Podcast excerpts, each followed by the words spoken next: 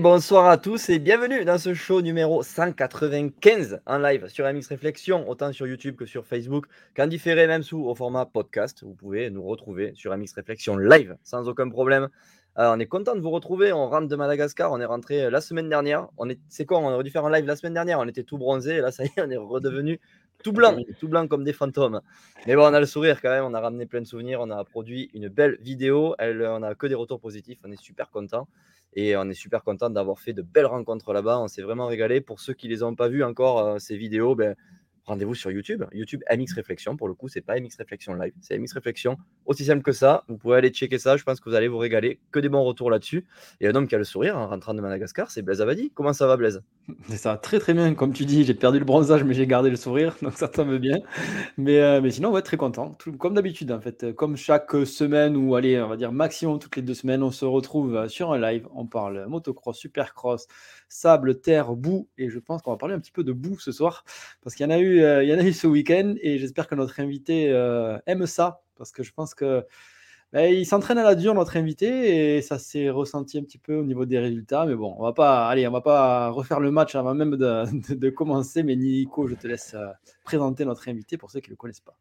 Ouais, troisième intervention dans ce fameux live à Mix Réflexion. Et on l'a connu euh, tout petit, ce jeune. Et, euh, et, lui, par contre, il est bronzé de nature. Tu vois, il perd pas son bronzage. Et même quand il est, il, il, est, il est, pas, il est pas blanc. Pourtant, ça fait longtemps qu'il est, qu'il est en France, dans le froid, dans la boue, peu importe. Il vient de remporter la deuxième manche du, de l'élite MX2 à Castelnau. Grosse, grosse performance dans la boue. C'est le grand. Quentin Prunière, comment ça va, Quentin? Bah écoutez, ça va nickel. Hein. Un peu froid, un peu de boue ce week-end, mais tout va bien. C'est bon, Bravo. De quoi? Pas trop courbaturé de, ce week-end, ouais, comme disait Nico, bravo, mais c'est bon. Non, non, au final, ça allait, c'est quand même plutôt, plutôt bien passé. Euh, j'ai réussi à, un peu à gérer le physique euh, tout au long du week-end, donc euh, non, au final, ça va. Petit week-end bien, bien, bien, bien mouillé. Ouais, tu vois, je fais apparaître un peu quelques images pour ceux qui n'ont pas, qui pas vu ça. ouais, apparemment, c'était un peu grave ce week-end. Ça, ça a collé. Ouais, ouais légèrement. C'était il y a eu le samedi, c'était vraiment très très sec et tout, une piste euh, d'habitude, même plus sèche que, que d'habitude. Je pense que le club, ils n'étaient pas préparés à, à, à ce que ce soit aussi sec le samedi. je pense qu'ils avaient anticipé le dimanche, et samedi, la piste était quand même assez sèche et tout, ça avait l'air euh, sympa.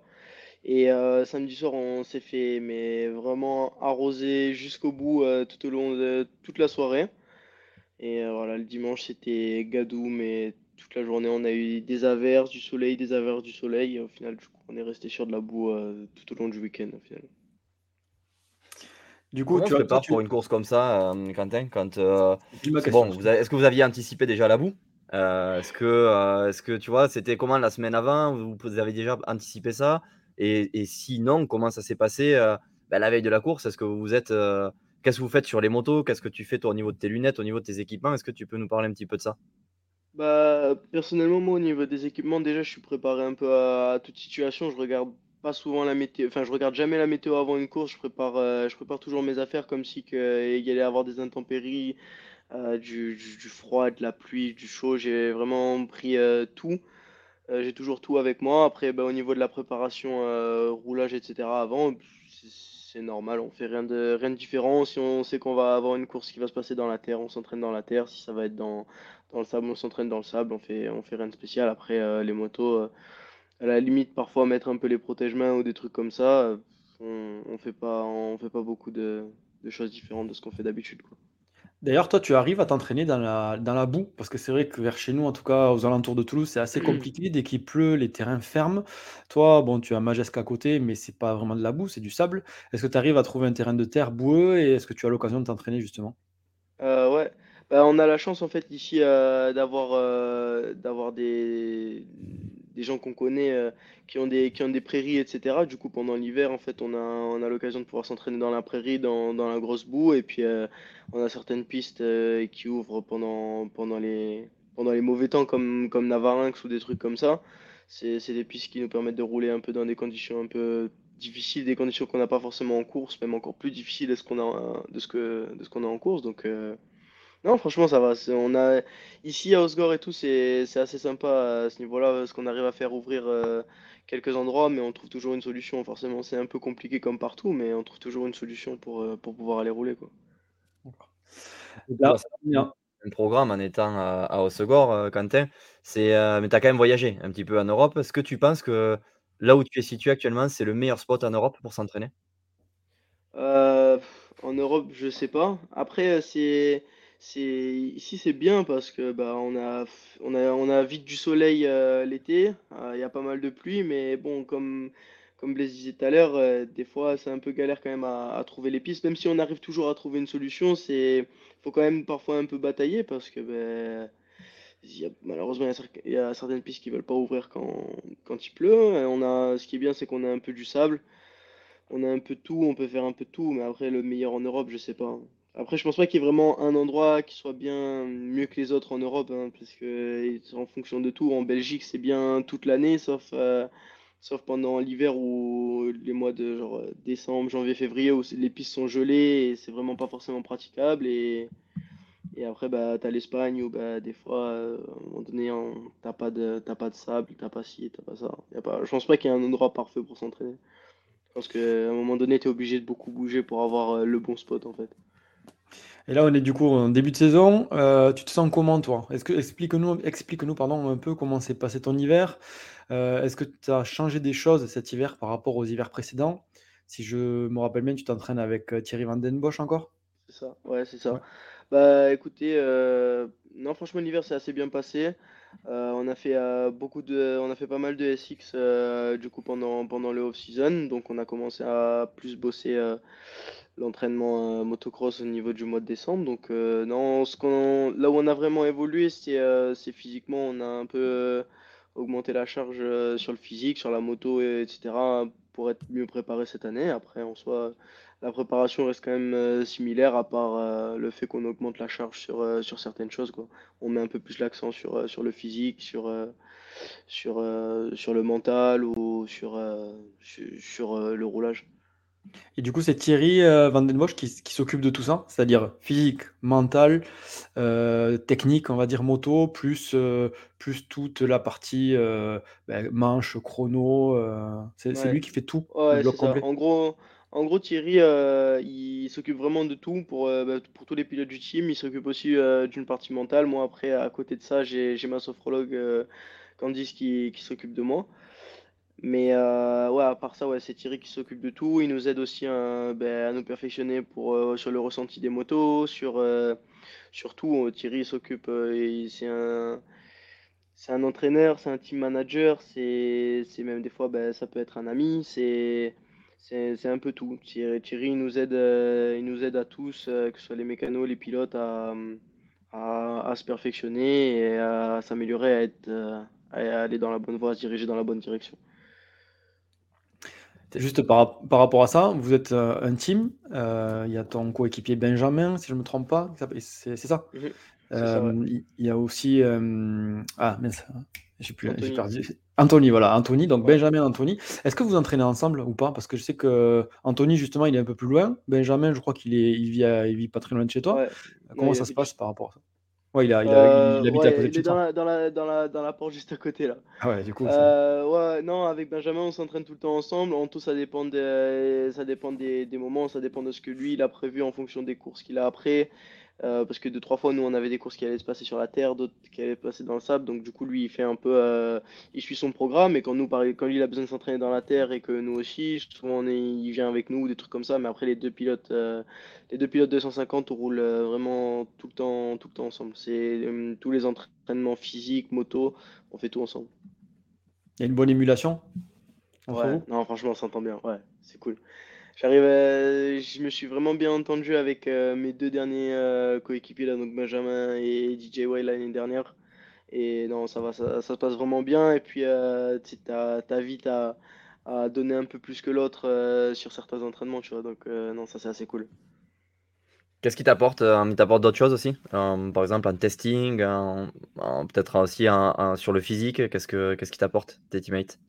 Mes teammates en soi, c'est c'est plus euh, de chercher à se dépasser soi-même en fait. Parce que tu vois, des fois on est là, on va faire des chronos, faire des trucs comme ça. Bah, des fois, il y en a, des fois je suis, je suis plus rapide ou des trucs comme ça. Mais, mais tu vois, du coup, quand il y a un écart, j'essaye d'agrandir l'écart, ou bien lui, tu vois, il, essaye, il va essayer de le réduire ou des trucs comme ça. Donc en fait, on cherche tout le temps à se pousser euh, à ce niveau-là. Et ça, c'est quand même bien de pouvoir s'entraîner avec ses teammates toute l'année. Parce qu'au final, tu vois que des fois, bah, lui, il avance, toi, toi, tu stagnes un peu, du coup, tu, te bouges encore plus pour pouvoir avancer. Et, non, c'est vachement cool. Je pense que c'est bien d'avoir euh, quelqu'un qui, est là à côté de toi, euh, qui s'entraîne, qui, qui se la donne dur aussi euh, pour aller chercher la même chose que toi. Donc, donc c'est bien, surtout que c'est un mec qui est, qui est vachement bosseur, il a vachement d'envie et tout. Donc, donc voilà, surtout physiquement, il est très fort. Donc moi, ça m'aide encore plus à aller chercher plus mes limites. Donc non, franchement, c'est tout le temps aller chercher en fait la limite de soi et hum, le dépassement de, de soi-même. On a eu pas mal de fois la question, donc je vais te la poser. Euh, tu as prévu quoi? En tout cas, vous avez prévu quoi dans le team cette année euh, en tant, comme course? Et euh, je vais aller un peu plus loin. Pour toi, personnellement, c'est quoi tes objectifs cette année? Bah, les, les objectifs n'ont pas changé de l'année dernière. Au niveau course, ça va être le championnat de France et le championnat d'Europe.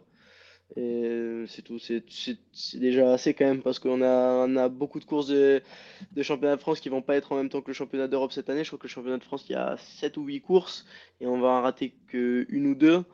Et euh, on va faire tout le championnat d'Europe et je devrais sûrement rouler euh, sur euh, deux grands prix. Un de sûr, je, je vais faire Villars, c'est sûr.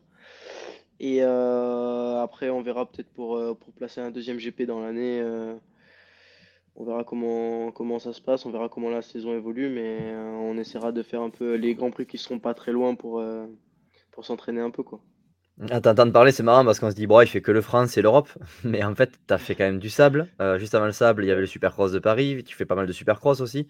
les saisons sont très longues, tu, tu, sais combien de courses tu fais à l'année?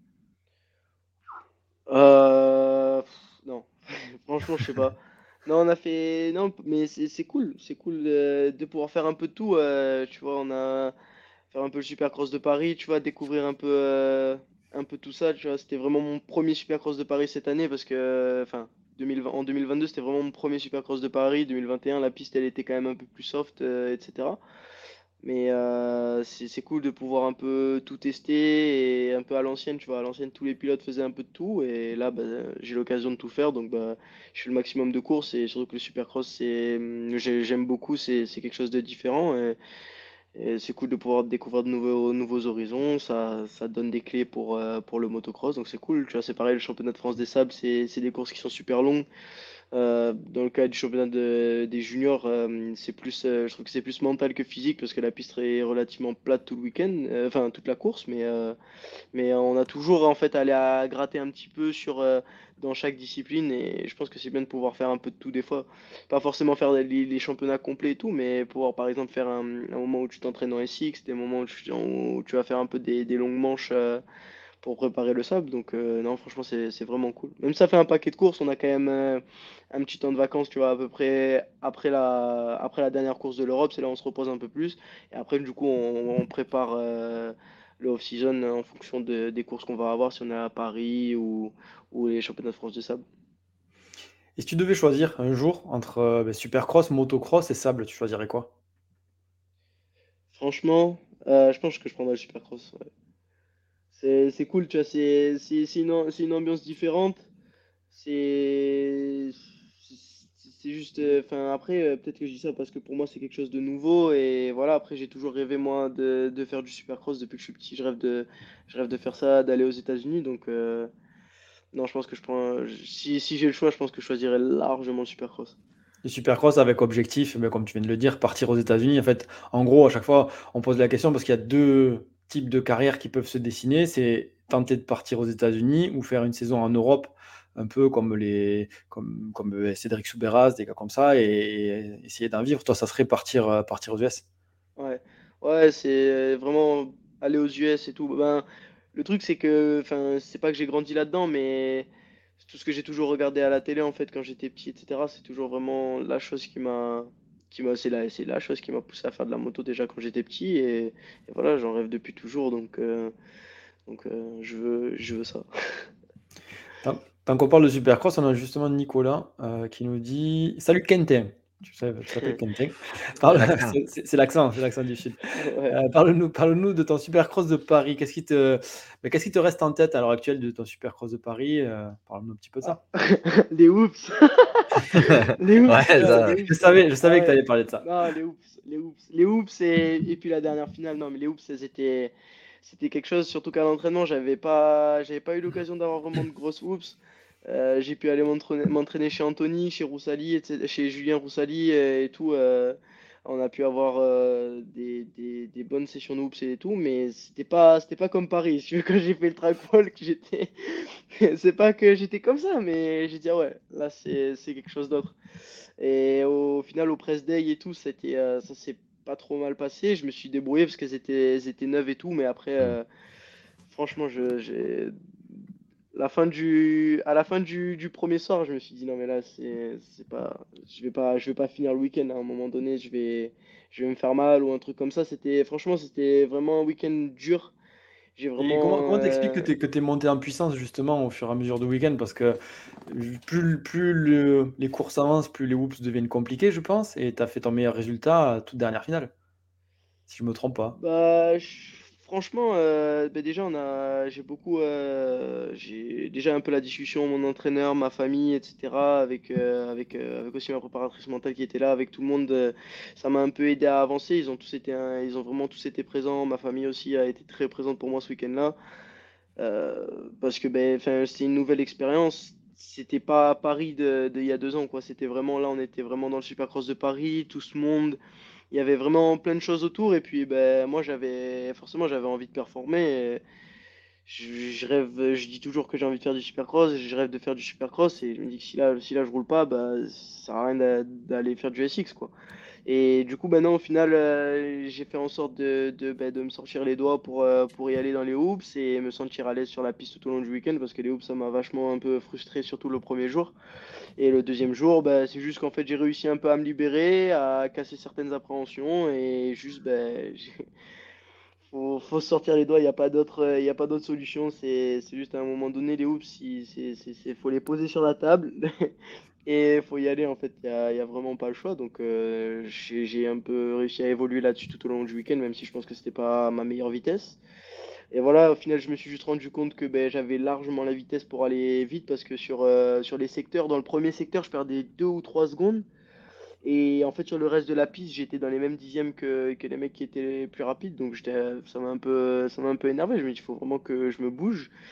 Et au final, j'ai réussi à évoluer dans le week-end et je, suis vraiment, je suis vraiment super content. Et Supercross de Paris, c'est c'est quelque chose d'unique. À 17 ans, faire un Supercross de Paris, réussir à faire 3 euh, à la dernière finale, c'est fou. Puis même le, monde, il y avait 50 000 personnes dans, dans le stadium. Tu vois, ouais, mon Supercross de Paris, j'étais petit, j'étais à La Réunion, je regardais ça à la télé, je fais, il y a ça, il y a ça, c'était fou. Enfin, c'est pas que je pensais pas que j'allais faire un jour, mais mais, non, c'est franchement, c'est un truc de. C'est vraiment quelque chose de fou et c'est une expérience unique et franchement, c'est à faire, c'est juste incroyable.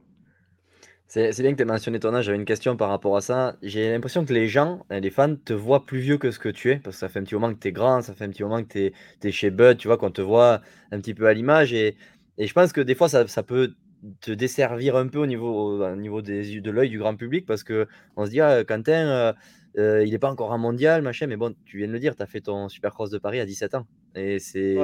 Est-ce que toi, ça te met une certaine pression, ça, ce, regard que peuvent avoir les gens? Le regard des gens, franchement, pour être honnête, avant, je m'en préoccupais, mais maintenant, c'est pas. Je pense pas que c'est quelque chose à. Surtout que c'est erroné en plus. C'est que voilà, les gens te voient plus vieux que ce que tu es, mais tu, tu ne l'es pas. mais après, moi, ce que les... pour être honnête, ce que les mmh. gens pensent de moi, ça revient à la même chose. Hein. Après, euh, non, mon âge, ben voilà, le premier, roulage dans, à la U Arena à 16 ans, cette année 17. Enfin, l'année dernière 17, euh, voilà. Enfin, bon, après, euh, de toute façon, je pense que toutes les carrières se construisent pas de la même manière. Il y a des pilotes qui ont été très bons très jeunes, et puis au final, en grandissant, c'est pas forcément être le plus jeune qui, qui leur a réussi. Donc, non, chacun, chacun a son, a son parcours. Et voilà, moi je pense que l'âge ça n'empêche rien. Euh, Dylan, Dylan il, a, il est resté jusqu'à très tard en 250. Euh, je sais pas, il y, a plein de pilotes. Roxane, il, est, il était super tôt euh, en en, en deux et demi. Il y en a d'autres qui étaient plus tard. Hmm. Et je pense Ouais, pas qu'au Marvin final, euh, Musquin aussi a, a- a été champion du monde euh, assez tard aussi. Enfin, quand on, assez tard, c'est relatif, mais quand on voyait à l'époque Erlings et, et Roxen qui étaient euh, titrables à, à 16 ans, euh, voilà, ouais, il faut pas s'enflammer, quoi. Non, non, bah, c'est même pas. Après, c'est c'est pas qu'il faut pas s'enflammer, faut pas se dire, ouais, bah, j'ai que 17 ans, j'ai le temps. C'est pas, Mm. c'est pas une chose à dire. Faut, faut quand même, même, même si on a 17 ans en soi, je pense que faut, faut se bouger dans, dans, dans tous les cas. Juste, euh, après, je- enfin, je- faut. Me parle pas d'âge. Faut pas, faut pas parler d'âge. C'est, c'est juste. Bah, Ah merde, il a dit à l'âge, toutes euh, les meufs, euh, il a dit à toutes les meufs qu'il avait 22 ans en fait. C'est pour Non, ça que non, je l'ai mis- je l'ai mis- non, non, non, non, non. Désolé, C'est bon, parce non, que- c'est c'est parce trompé. qu'il y c'est avait- trompé. C'était parce qu'il y avait la référence, j'avais envie de la sortir. Non, On n'est pas en live en je fait, que cette là- émission a été enregistrée en 2015.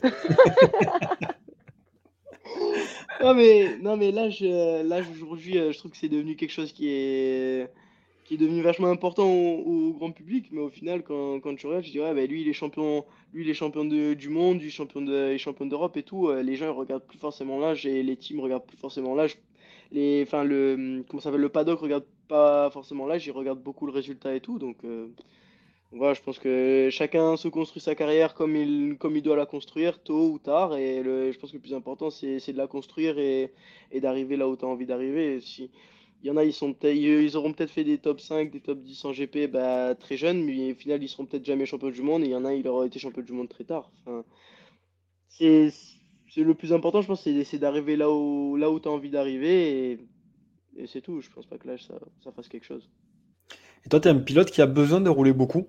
Dans la semaine ou, ou tu peux te contenter, te contenter de deux roulages par semaine, euh, ça suffit, plus du physique? Non, après deux roulages par Plus? semaine. Non, non, faut... non, c'est bien de rouler. Enfin, En, après, en- en quand même, moyenne, tu, en moyenne tu, ça serait quoi? euh, allez, si, si on parle en ce moment, ta semaine type, ça serait quoi? c'est c'est à peu près 3, 3 4 roulages par semaine. Sans, sans course le week-end, c'est 3 4 roulages par semaine. Et avec Ça du physique, dépend. euh, les jours de roulage aussi ou que, que les jours où tu roules pas? Souvent les jours de roulage. Après, quand c'est dans la saison, ça se calme un peu, mais euh, euh, ouais, c'est souvent ouais, le même. C'est physique et physique et roulage la journée. C'est euh, c'est souvent comme ça. En plus, en roulant à match, Ça a été souvent. Ouais, peu importe. Avant, même hein. dans les, même dans les anciennes pistes sauvages, euh, je vais pas, je vais pas dire où, mais vous savez très bien. Parfois, t'as, t'as été faire des manches là-bas. Tu rentres, tu dis encore physique derrière. C'est, compliqué là. Bon, c'est, c'est ouais, ça. journées après, c'est normal. Voilà, c'est ça. Ouais, bah après, on a choisi de faire ça, hein, on aime ça, donc. euh, Il y a, il y a- justement, il y a eu des, des journées où tu t'es dit, euh, là, là j'en ai marre, c'est c'est compliqué. Après, par exemple, une grosse journée où il y a eu de la pluie, où en plus on t'a infligé du physique. D'ailleurs, par rapport à ça, est-ce que Thierry Van Den Bosch, il, euh, c'est quelqu'un. euh, moi, j'ai l'image de Jackie Vimon, tu où les anciens pilotes qui ont, qui avec Jackie, ils disent là, franchement, il y a eu des jours où j'en avais vraiment marre de, de- d'être avec lui. Est-ce que tu as déjà eu ce sentiment avec, euh, avec Thierry? Franchement, franchement, j'espère qu'il va. De toute façon, j'espère qu'il va regarder sa vidéo, mais cette vidéo, mais, mais il le sait de toute façon. Oui, ça m'est déjà arrivé. Que ce soit physique ou tout, enfin tout. Après, comme tout le monde, hein, c'est, aucun pilote va te dire, il y a aucun jour où je me suis dit dans ma vie, ouais, euh, je rentre, j'en ai, j'en ai pas marre, suis tout le temps, tout le temps à bloc. Non, forcément, il y a des jours où bah t'en as marre de, de ton entraîneur, de tout ce qu'il y a autour, t'as envie de tout balancer, mais après tu tu te poses, tu réfléchis un peu parce que tu dis ça sous le coup de l'énervement et après tu, tu dis bah non en fait c'est super positif tu vois. Les, les jours au final où, où t'en chies le plus, où, où vraiment t'es, tu galères le plus et t'es là, t'es vraiment dans la souffrance, c'est les jours où, qui te font avancer. Et je pense que sans ça, t'avances pas. Si, si t'es tout le temps heureux, enfin, c'est pas, pas si t'es tout le temps heureux. Si t'es tout le temps dans, dans ta zone de zone de confort et ouais. que, et que, et que tu réussis toujours ce que tu fais, bah, je- au final, tu sais même pas si, si tu progresses. Mais je pense que c'est dans les, dans les jours ou dans les moments difficiles que, que tu progresses, que tu évolues et, et c'est là où tu tires le plus de leçons, tu vois, c'est en tombant, c'est, en faisant des erreurs, c'est, pas, forcément en se faisant mal, mais c'est en essayant des choses et des fois, ben, en étant à la limite, en étant au bord, tu vois, tu, tu vas te chercher tes limites et c'est là, c'est top, tu vois, parfois, bah, au final, tu, tu te recouches le soir, tu dis, tu refais le récapitulatif, tu dis, bon, bah, imagine, euh, je l'avais pas fait, tu vois. Tu vas avoir un regret et, et ça sert à rien d'avoir un regret. Tu fais, tu fais ton sport, tu as envie d'aller au bout et voilà, si tu veux, tu veux pas, t'as pas envie de te regretter le lendemain, de dire ah si j'avais su.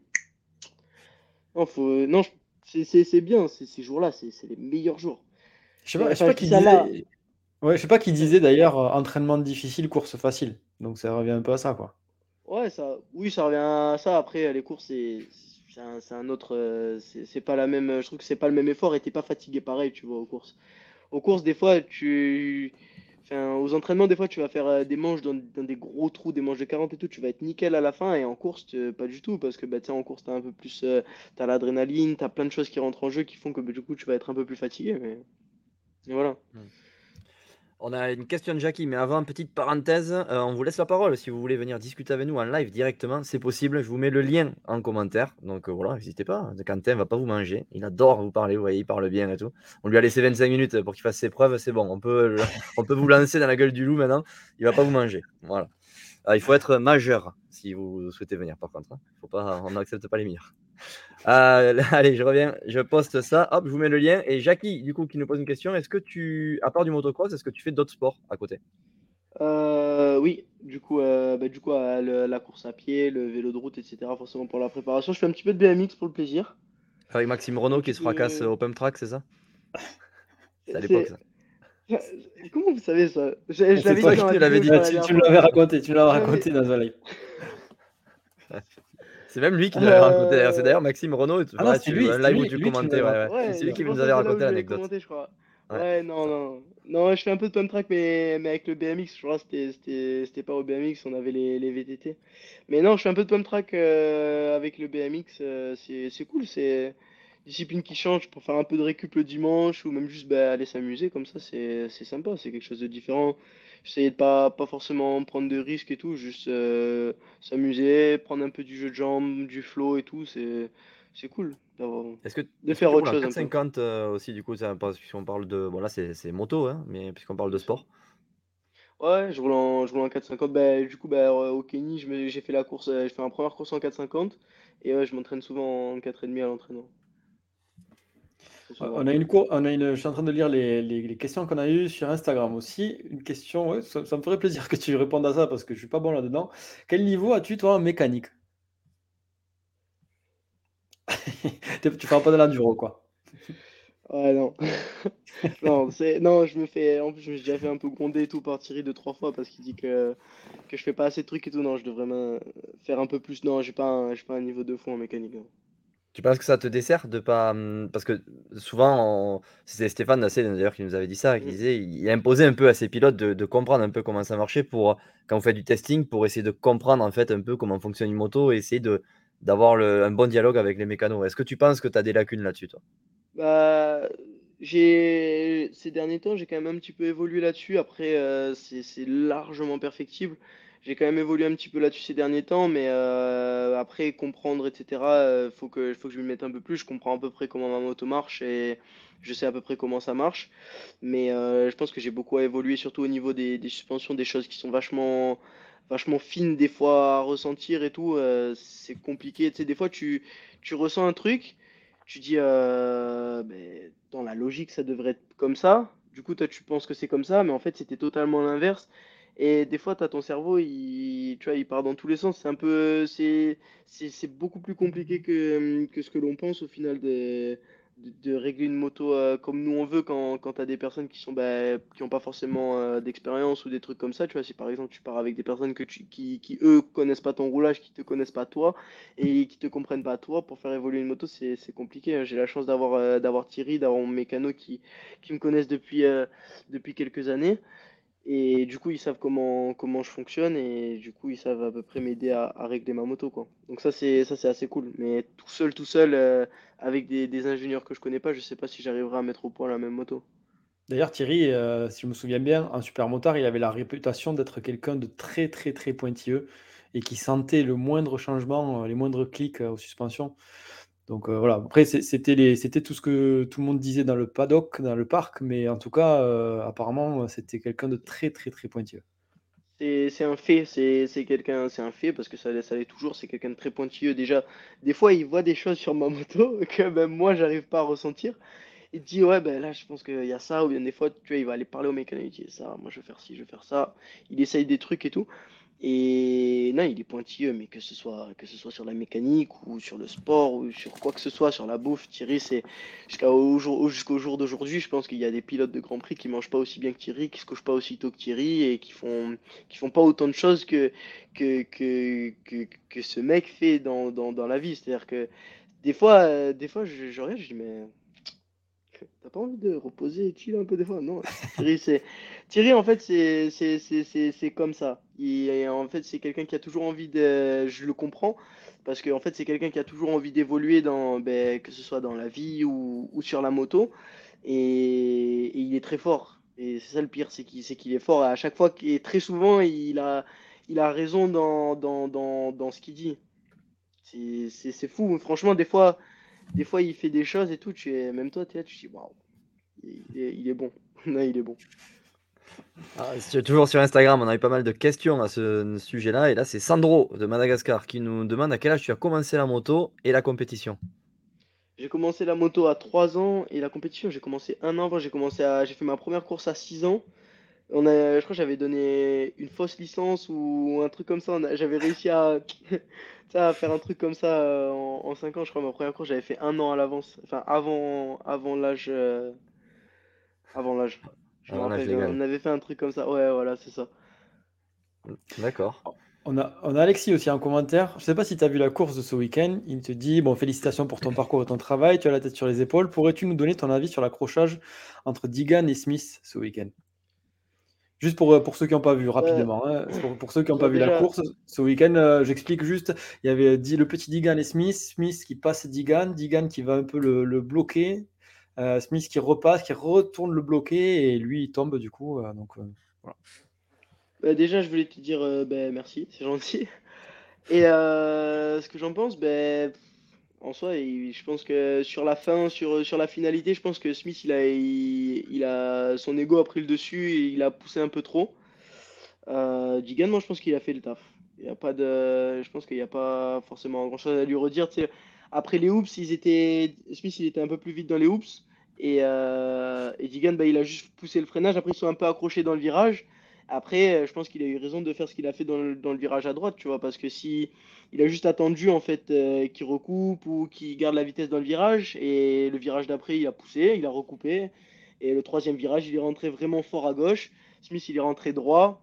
Pour moi, après, c'est un avis personnel, il aurait, il aurait pu anticiper de freiner un peu avant, ou bien d'aller recouper, faire l'extérieur et faire le double. Digan, il aurait pas pu sauter le double, tu vois. Enfin, je sais pas, après. Euh, je pense qu'en soi, Digan, il a rien fait de mal. Il a juste fait euh, son boulot, que ce soit un coéquipier ou pas.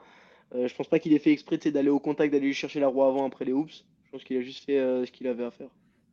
Je trouvais, moi, je trouvais personnellement un peu surprenant l'attitude de Digan envers son coéquipier, dans le sens où, euh, quand même, en fait, c'est pas tellement, le, comme tu parles des, des, trajectoires, du fait que Smith a, un peu, enfin, a pas bien réfléchi, c'est surtout l'attitude de Digan quand au freinage, il regardait sur le côté et il allait le bloquer. Il y, avait, il y a des attitudes où moi, je me mettais à la place de Smith, je me dis, un petit jeune, un coéquipier à moi, un petit jeune qui arrive, qui me fait ça le week-end d'après, si je peux, je le fais sortir du virage, c'est sûr. je sais pas, mais je sais pas que, je sais pas, peut-être que je suis un vieux jeu, mais. Non, non, après, quand tu es sur la piste, forcément, ça, ça rend fou, tu vois. Parce que je sais, parce qu'il a fait la même chose avec moi à la Minios. Et il, est, il est très fort euh, sur, euh, sur le fait de d'anticiper les dépassements, etc. Et et avant, bah maintenant, il a prouvé qu'il était très fort et très intelligent sur son roulage. Avant, sais, quand tu voyais les vidéos YouTube, tu disais, ouais, non, en vrai, c'est que des vidéos aux US, il roule vite. Mais il est vraiment bon, il est vraiment intelligent et je pense qu'il bosse vraiment sur, euh, sur tout ça. Et en fait, il, il réfléchit vachement, en fait. Euh, je pense pas qu'il joue, mais il réfléchit vachement en fait euh, sur les dépassements parce que à la minute, en fait, ça faisait un trip. Il est rentré vachement fort dans le virage inter. Et je moi, j'ai, enroulé le trip d'après parce que je me suis dit, il va, il va recouper. Et je rentre serré. Il a ouvert le virage, il a recoupé, il m'a sorti. Et, c'est pareil, tu vois, il, attendait, tu vois, il regardait un peu partout et il était toujours à l'affût jusqu'à, jusqu'à l'arrivée, tu vois. Et non, il réfléchit et il anticipe le truc. Après, quand tu es sur la piste et que tu vois un mec te regarder, attendre, voir ce que tu vas faire, forcément, je pense que ça énerve et lui, ça l'a saoulé. Mais après, le truc, c'est qu'au final, tu peux pas lui en vouloir parce que bah, personnellement, moi, je sais qu'il le fait avec tout le monde. Donc, euh, donc euh, je pense qu'il a juste fait ce qu'il avait à faire et voilà. Mmh. moi, je voyais ça plutôt comme un peu le jeu du chat et de la souris, comme il faut le faire à l'entraînement parce qu'ils s'entraînent ensemble. Après, ça, voilà, c'est monté un peu, un peu trop loin pour moi. Et quand ils ont commencé à se toucher tout ça, et après Smith, il a perdu complètement le contrôle. Il a, il a fait le con. Il a fait le con, surtout en, en hit. Ça servait à rien d'aller taper comme ça droit dans la roue arrière. au final, il a tout perdu parce que derrière, il s'est pas qualifié pour la finale. Donc, compliqué. il, a, il, a, rechuté après. Ouais, ouais, là, c'était une soirée à oublier. Il a explosé quand même encore là. Ouais, c'est fou, c'est fou parce que c'est pourtant c'est un pilote d'expérience. Smith pour le coup, c'est un gars qui a gagné des finales. C'est il a, enfin voilà, il était à, mesure de gagner le titre l'année où Osborne l'a eu. Enfin, c'est, quand même un gars qui a du, de la bouteille et se faire sortir comme ça, c'est, enfin, se sortir tout seul comme ça, c'est dommage. Ouais, après, euh, après euh, c'est euh, comment s'appelle comme, enfin Digan, il avait dit que c'était un vétéran, etc. Mais comme il avait dit Hunter Lawrence après, bah, du coup à l'interview hmm. à la presse conférence qu'il y a eu après, Aujourd'hui, tous les mecs se, se, disent que ouais, il manque un peu d'action dans les dépassements, etc., etc. Puis au final, dès qu'il y a un C'était mieux avant, c'était mieux dans les années 90, 2000. C'est voilà, exactement, exactement. Et après, du coup, bah, dès qu'il y, a un bloc pass, etc., bah, les gens ils se plaignent. Il y a, y a, des fois où je veux bien comprendre que les mecs se plaignent, mais après, des fois, c'est du motocross. Quoi. Les, les, les, mecs, on se rentre dedans, on se bat pour, euh, pour, euh, pour ce qu'on veut. Et, et voilà, je fais je pense que c'est logique limite que ça arrive et heureusement que ça arrive. Tu vois, des mecs comme ça qui, qui, vont aller se plaindre vont parfois prendre des amendes pour rien et tu vois, Barcia qui, va, qui découpe Stewart dans, dans, dans certains virages et tout euh, pour, euh, pour, pour, pas grand chose et puis au final qui prend même pas d'amende, tu vois, il prend même pas de suspension et, et Anderson qui pour, euh, pour juste aller toucher la roue avant, un truc comme ça, il tombe comme, hmm. comme rien du tout bah, il prend des. Je sais pas comment ça s'appelle, il est. Il est sur. Ouais, sur il est en probation. Ouais, ouais, en probation, ouais. Il a, il a la probation, donc. Euh... Non, je sais pas, je pense que 2-3 fois, c'est pas. C'est un peu. Après, voilà, à mon avis, ça, ça, va rien changer, mais. Mais des fois, c'est juste que c'est pas. C'est pas, c'est pas, c'est pas juste, on va dire. On a eu la question là sur Instagram. Euh, c'est Nathan qui demande quand vas-tu retourner aux US Je sais pas. T'as pas d'idée T'aimerais bien y aller euh, en hiver à l'entraînement. Euh, bon, avec tout ce que tu fais, en fait, le problème, c'est que, enfin, le problème, c'est un problème ou pas, c'est que si tu vas aux US, tu vas automatiquement rater euh, ben, certaines choses ici, donc le sable ou le SX. Bah, pas forcément. Cette année, on a pu, on a réussi à tout faire. Après. ouais, en parlant des US, on te voit, on te voit à Anaheim, c'est pour ça. Ah. Ah, bah là, ouais, ouais tenter Anaheim, tu vois, tenter, tenter la première épreuve, euh, ou, euh, tu vois. Bah là, je sais pas du tout, j'ai pas de, j'ai pas de date. J'ai pas de date, ça, ça, ce sera. Ce sera bon, si le patron nous regarde, euh, c'est bon, c'est acquis. Allez, c'est bon, c'est fait. On l'annonce dans le live. Je, crois, qu'on avait déjà eu cette conversation à l'ancienne live. Il me semble qu'on avait ah exactement le... de mémoire. Mais, en vrai, le plus tôt possible, ce serait bien. Mais après, comme j'ai dit, j'ai vraiment peu d'expérience en supercross et il faut, faut, faut, beaucoup d'entraînement. Je pense qu'il faudrait que j'aille passer minimum trois mois dans les un mois et demi à faire que des hoops et des virages. Hoops, virages, hoops, virages. Et après à m'entraîner vraiment sur les, sur les pistes parce que les pistes, euh, c'est du costaud là-bas. C'est pas, pas la même chose que, que ce qu'il y a à Paris.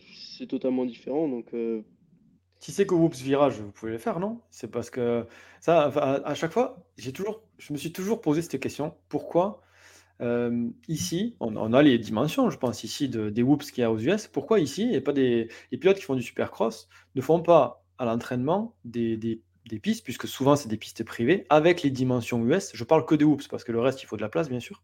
Mais euh, whoops, dimension US, virage whoops. Et pourquoi, pourquoi les pilotes s'entraînent pas autant euh, dans les whoops? Parce que, j'imagine, tu vas me dire si j'ai raison ou pas, mais j'imagine que de passer très fort dans des whoops comme au Supercross de Paris, nous permet de passer encore plus fort dans des oups comme on a au Supercross de Lyon. Oui, bah, forcément. Après, euh, ça, pour être honnête, c'est une question que je pourrais pas, je pourrais pas te répondre parce que, comme je t'ai dit, moi, j'ai vraiment très peu d'expérience en SX. J'ai pas, j'ai pas eu ma propre piste. J'ai pas eu même euh, la, piste du team pour essayer, euh, la vraie piste du team pour essayer. donc, je, je sais pas. Ça, après, c'est les pilotes. Bah, du coup, en général, les pilotes français qui s'organisent leur, leur, programme comme ils, comme ils le veulent et comme ils le sentent. Après, je sais pas. je sais pas. Je me, franchement, je me, suis, je me suis déjà posé la même question, mais Ouais, j'imagine, je me dis, imaginons que toi, tu veux y aller euh, euh, au Supercross US, à faire l'ouverture. Euh, je pense qu'à Majesque, en amenant un peu de terre, tu arrives à faire déjà, pour gagner un mois, une série de whoops version US, avec le reste de la piste qui reste version Europe. Mais, mais rien que là, à mon avis, si, j'imagine que la difficulté, la plus grosse difficulté quand on va aux US, c'est les whoops. Le reste, ça doit arriver peut-être un peu plus facilement. Et du coup, les après, les pistes sont beaucoup plus défoncées aussi. Euh, les enchaînements sont plus gros et plus défoncés. Donc c'est en fait, euh, j'ai eu l'occasion de discuter du coup avec euh, certains pilotes là, des US, je sais plus si c'était Culin Park, quoi. Et il me disait qu'en fait, les pistes, c'est plus difficile les pistes genre de Paris, de Paris que, que aux US parce qu'en fait, les US, les enchaînements sont gros mais en fait, ils sont vachement marqués en fait. Tu sais, quand par exemple tu vois un enchaînement, tu sais que dans ta tête, c'est automatique là, ça fait 3 ou là, tu vois, ça va faire 2 ou un truc comme ça. Surtout en 2,5, souvent en 2,5 pour faire les 3 en sortie virage, des trucs comme ça, c'est vraiment très très chaud.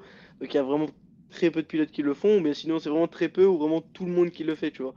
Donc il m'a dit les enchaînements sont gros, mais c'est super facile. En fait, tu as vachement de, de, marge en fait, pour te poser entre les sauts parce que tu as, as, beaucoup de place euh, dans les enchaînements pour te relancer et pour, euh, pour te poser. Ce qui est un peu plus dur, bah, c'est les hoops, c'est que bah, ils refont beaucoup moins les pistes.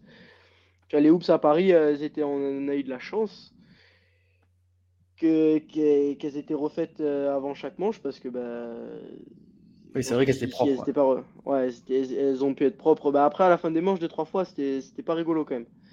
Mais euh, parce que la terre était, elle est quand même était assez souple. Et aux US, euh, tu vois, c'est pas refait entre les, deux finales, tu vois, des 4,5, des 2,5. C'est refait juste pour la finale des 2,5, mais des fois, euh, c'est chantier. Je sais plus c'était quelle course.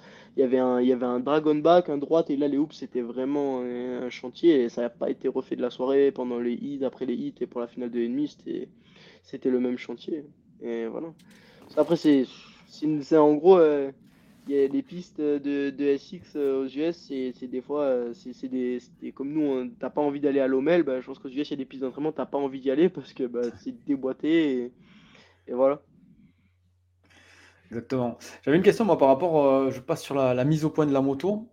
comment, comment toi tu, tu, le gères ça, cette mise au point de la moto? Et comment tu l'as géré cet hiver?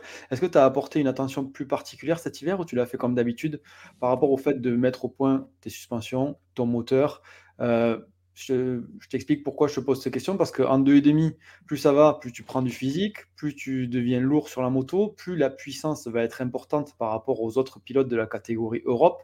Et est-ce que vous avez porté une attention particulière justement sur cette mise au point pour que la moto soit compétitive par rapport à, des, à des teams euh, Europe bah, en fait, euh, on porte pas d'attention particulière à quelque chose, on porte vraiment toute l'attention sur tout, sur les, sur le châssis et le moteur, parce que l'objectif c'est d'avoir une moto performante qui va bien partout. Donc euh, on fait de notre mieux, le team fait de son mieux et pour, euh, avoir bah, des bonnes suspensions, un bon moteur. Donc non, on a mis on, a mis l'accent sur tout, tout ce qu'on pouvait mettre l'accent et voilà, c'est beaucoup de travail, ça prend beaucoup de temps et, et le, staff derrière met plein de choses en place pour que, pour que ça avance. On n'a pas mis vraiment l'accent sur une chose ou telle chose. On a vraiment mis l'accent sur tout ce qu'on pouvait en même temps. En fait, c'est c'est ce que c'est ce que font tout le monde. Donc c'est même pas une question qu'on fait comme tout le monde, mais c'est à un certain moment, faut, faut que la moto soit performante partout. Faut qu'il y ait des bonnes suspensions, faut qu'il y ait des bons pneus, faut qu'il y ait faut qu'il y ait des, des bons moteurs, que la moto marche. Surtout en 2,5. Donc euh, et, et toi, t'aimes ça T'aimes ça, la, la, partie mise au point ou pas? Et franchement, des fois, c'est pas, c'est pas forcément le plus les parties joyeuses, puisque des fois, des fois, c'est cool quand, quand t'as de belles pistes ou des trucs comme ça et que tout va, tout avance dans le bon sens, c'est, cool. Mais des fois, ben, il y a des moments où tu dois rouler ben, jusqu'à tard et euh, jusqu'à pousser, enfin, pour essayer d'autres choses. Des fois, t'as, as, as, tant de trucs à essayer. les, les temps de pause sont super longs quand il y a des pour, très peu de roulage et au final même si tu dis que tu roules pas énormément ben t'attends beaucoup et ça prend beaucoup de temps c'est pas c'est pas forcément la partie la plus plaisir du, job mais si tu veux avoir une bonne moto et, que ça marche toute l'année tu es obligé de passer par là et ça prend beaucoup de temps Bon, sinon, retour sur l'actualité. Ce week-end, début de l'Europe en Sardaigne. Euh, plus de pression qu'avant la Capelle Marival ou c'est pareil pour toi? Non, c'est pareil. C'est pareil. Après, euh, après, je pense que c'était euh, surtout le temps de se lancer en fait dans, dans la saison, le temps que tu d'enchaîner certaines courses et tout. Après, une fois que, une fois que tu commences à avoir l'habitude bah, de recommencer à bouger chaque week-end et te retrouver avec tout le monde le week-end, c'est, c'est bon, t'es réhabitué à faire des départs, à être à faire les courses, euh, ça va. C'est juste en fait le temps de, de, de relancer un peu la machine, tu vois. Ouais. Tout à l'heure, tu parlais de ta semaine type, mais c'était ta semaine type où tu disais que tu roulais quatre fois par semaine. Là, on est entre deux courses. Cette semaine type, c'est quoi? Là, cette semaine, tu fais quoi euh, exactement? Bah, là, du coup, cette semaine, on a pu rouler euh, bah, pour l'instant qu'une seule fois. J'ai roulé qu'aujourd'hui. Euh, on va rouler un peu demain et il faut partir après-demain pour, pour la course. D'accord. Ça dépend Tu, vas en avion? Comment ça se passe? Ouais, bah, la Sardaigne, de toute façon, on est obligé d'y aller. on peut hmm. y aller en voiture aussi, mais c'est mieux d'y aller en avion. vu le nombre qu'on est, etc., on y va en avion, on prend l'avion à Barcelone. Barcelone, ouais, jeudi. D'accord. Elle a une autre question, mais je ne sais pas si, c'est, euh, si tu le fais encore, hein, qui demande comment tu arrives à gérer moto, sport et école. Est-ce que je pense que tu n'es plus à l'école, non? Ouais. Bon, Guillaume, Guillaume, tu peux dire, tu peux dire qu'il faut aller à l'école le plus loin possible, mais toi, tu as arrêté, arrêté assez tôt. Ouais, voilà, c'est ça. Guillaume, il faut aller, aller à l'école jusqu'au bout. Non, euh, j'ai arrêté l'école euh, en seconde il y a deux ans. Et après, bah, moto et sport, en fait, c'est le quotidien. Matin, moto, ou après moto, matin, sport, ou après, ou après une sport. C'est en fait, c'est ce que bah, quand toi tu vas à l'école, moi je fais de la moto ou du sport. Quand les autres vont à l'école, moi je fais de la moto ou du sport. C'est ton métier, quoi. Clairement. Voilà. voilà. Tu as envie des fois les, les, jeunes qui vont à l'école ou qui ont une vie un peu plus classique Ou pas du tout? Ta vie, elle est cool. En vrai, c'est cool. T'imagines, j'ai la chance de me réveiller chaque matin et de me dire que ben, je bosse pour vraiment quelque chose que j'ai envie, tu vois. Que des fois, je parle, ben, je parle avec des gens très peu, hein, mais des gens qui, qui vont à l'école et tout. Ouais, mais du coup, après le lycée et tout, t'as prévu quoi? Bah, je sais pas. Hmm. tu, tu vois, des gens, ils ont pas forcément d'objectif juste après et tout. Et moi, j'ai la chance de bah, chaque matin me réveiller avec un objectif. Euh, chaque matin, je me dis, waouh, c'est cool, genre, je vais aller faire du sport. Mais je me dis, pourquoi je fais du sport? Parce que bah, déjà, j'ai envie d'être performant, d'être en bonne santé. Et avant tout ça, bah, pour, euh, bah, pour être champion, pour, euh, pour pouvoir avancer dans mon sport. Tu vois, je pense que c'est, c'est vraiment quelque chose d'unique. Et souvent, on dit qu'on sacrifie notre vie, mais c'est un choix. On a choisi, nous, de, de, ben, voilà, de, de, vivre notre, de vivre notre passion. On a, on a eu la chance et on a de choisir euh, de vivre de notre passion. Et voilà, Franchement, c'est juste incroyable la, vie de pilote de, de motocross. Après, il y en a d'autres qui vont dire, ouais, la vie d'étudiant, c'est incroyable parce qu'ils ont décidé d'être étudiant et, d'aimer ça. Mais non, franchement, c'est juste génial. Je me réveille avec un objectif chaque matin. J'ai un toit, j'ai à manger, j'ai une famille, j'ai des amis, j'ai des personnes qui sont là. J'ai la chance de pouvoir faire de ma passion. C'est juste génial, c'est incroyable. Et, justement, quand euh, les gens parlent de sacrifice, en fait, ils parlent de tous les sacrifices, du fait de, ben, comme tu parlais tout à l'heure de, Thierry, d'avoir une vie millimétrée sur euh, pas d'alcool, pas de sortie. Euh, les filles, il faut calculer pour pas que ça empiète sur la, vie pro. Euh, est-ce que toi, justement, à un moment donné, ça t'a dérangé ou pas ça? Ben, à un moment donné, ouais, forcément, ça, a dérangé. Ça, ça, dérange, ça a dérangé.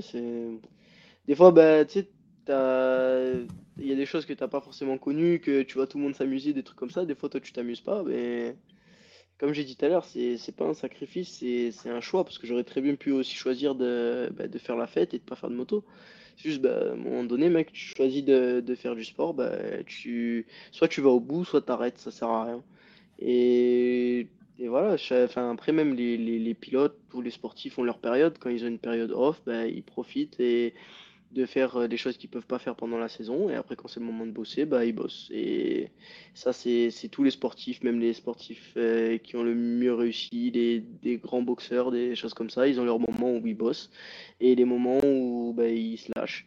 Parce que bah, forcément des fois tu as, un peu les démons que bah, parfois faut, faut lâcher faut faut, faut relâcher la pression mais après bah, ça, ça, dure le temps que ça dure et après bah, tu bosses parce que tu as choisi de faire ça donc euh, soit tu vas au bout soit soit tu arrêtes au final si tu fais pas les choses à 100%, ça sert peut-être pas forcément à grand chose de, bah, de le faire. Parce qu'après, au final, tout ça, pour, si tu fais pas les choses à 100%, tu vas regretter de pas l'avoir de pas avoir fait à 100% avant, te dire ah, ben, peut-être j'ai raté ci, raté ça, avoir des regrets.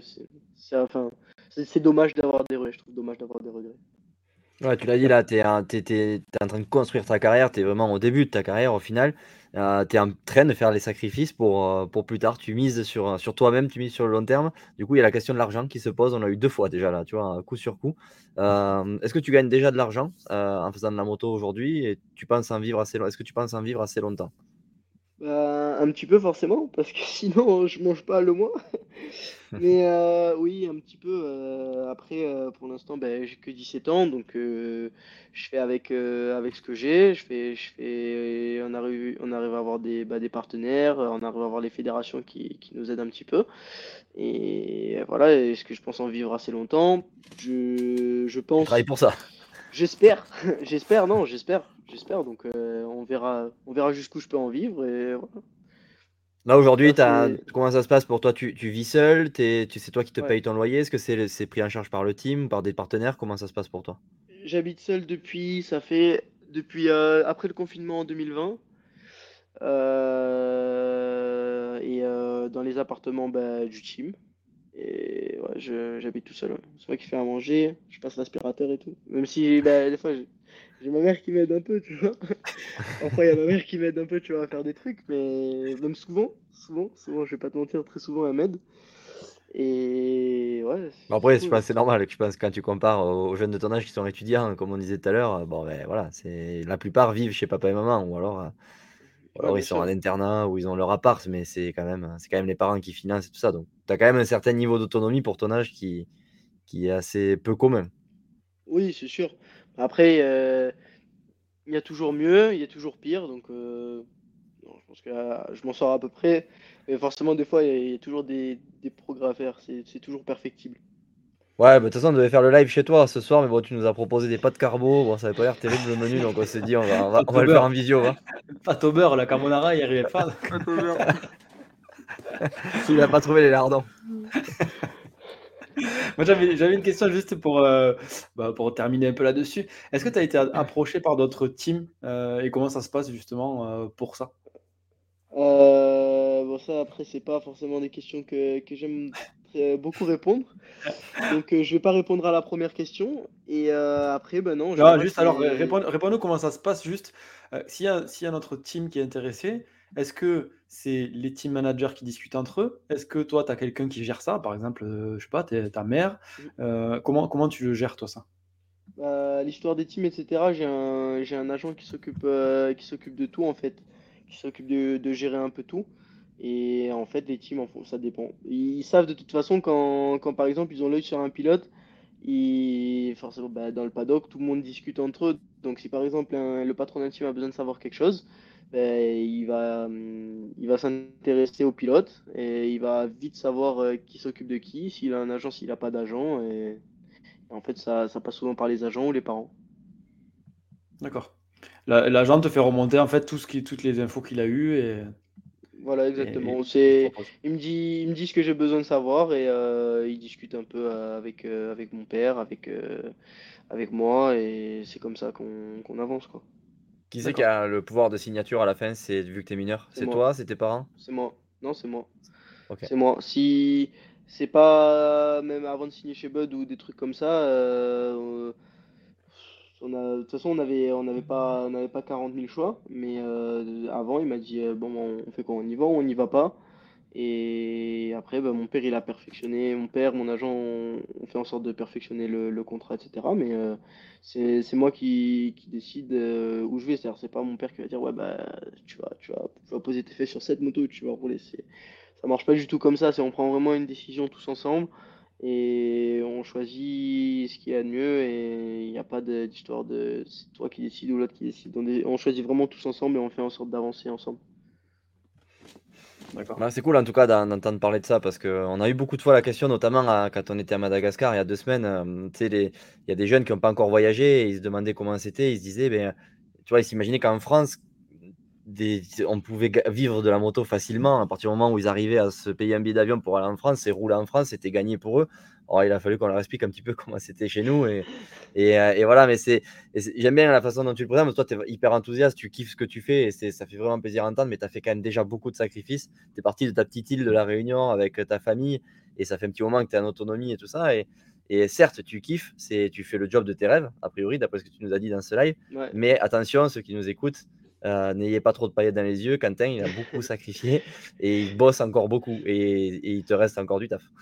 Ouais, c'est sûr. Après, euh, j'ai pas, j'ai pas commencé. Hein. Je, suis, je suis en bas de l'échelle et pour moi, je pense que, je pense que j'ai pas, j'ai pas forcément atteint les objectifs que, que, que je veux pour l'instant et voilà, c'est, il y a encore beaucoup de chemin à faire. Je suis j'ai pas commencé le travail encore. Je pense que la souffrance, j'ai encore beaucoup de souffrance qui m'attend. C'est sûr, des fois, bah, c'est beaucoup de travail et tout, physiquement, mentalement et tout, c'est souvent très compliqué, mais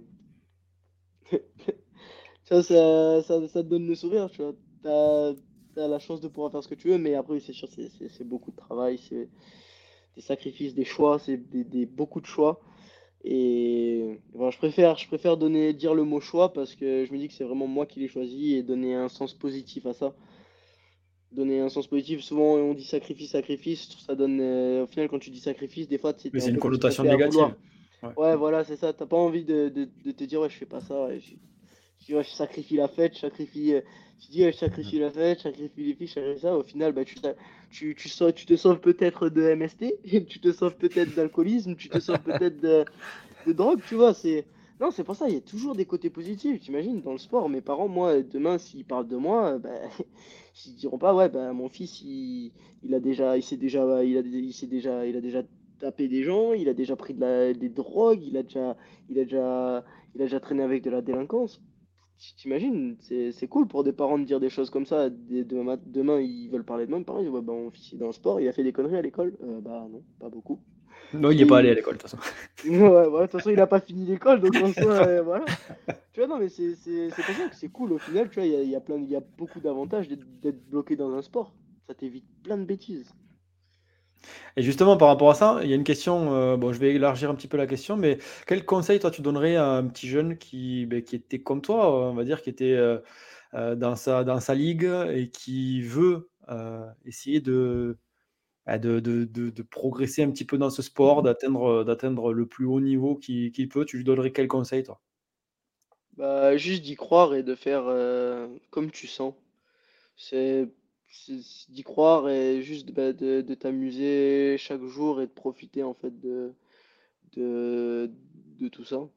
Simplement, si, si, si, si tu es jeune et, et que tu as la chance de pouvoir bah, avancer, que tes parents t'aident, etc., et qui t'aident à avancer pour aller faire des courses dans le championnat d'Europe, pouvoir aller faire euh, des, des longues routes, etc., vas-y, fais-toi plaisir et vas-y. De toute façon, 65-85, euh, c'est tu fais encore tout avec tes parents, c'est c'est que de l'amusement en soi. Après, quand ça commence à aller au 125, etc., là, ça commence à devenir un peu plus sérieux, mais vas-y, profite, t'imagines. c'est les meilleures années, tu vois. Il faut profiter et, juste, bah, après, il faut y croire, avoir la foi et tout donner. Ça, c'est une belle phrase de fin, ça. On arrive à l'heure de live et là, il nous pose ça comme ça. J'ai failli mettre le jingle direct, même pas dire je, suis, je, suis, je, suis, je suis abasourdi. oh putain. Ah, il est bon, il est bon. J'en ai l'alarme à l'œil. ah là là, ça, quand il sera champion du monde, ça, il va falloir qu'on le ressorte. C'est obligé. Oui. non, mais c'est vrai. non, mais c'est vrai. Je, sais pas, après, tu veux, tu veux dire quoi? Roule vite. Ça n'a aucun sens. Non, non, mais c'est vrai. En plus, euh, je suis, totalement d'accord avec toi. C'est vrai. Mais, mais c'est vrai, c'est vrai. Mais maintenant, tu vois, sur Google, ils pourront taper citation Quentin Prunière euh, et mettre ça sur des photos Instagram inspirantes.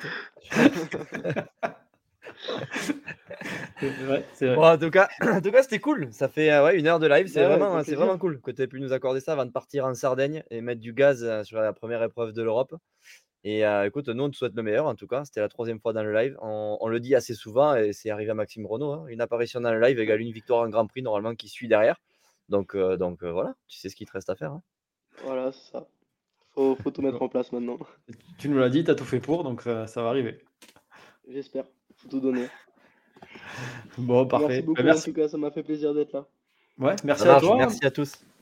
Merci à tous et on se dit à la semaine prochaine, très certainement, si Nico veut bien, euh, veut bien nous Bien dégoter sûr. un petit invité encore. J'ai un petit invité qui sera moins jeune que Quentin, mais oh, on va bien, on va bien rigoler aussi. Je vous en dis pas plus. Bonne soirée à tous. À la Allez, prochaine pour euh, un live la semaine prochaine. Salut. À bientôt, salut.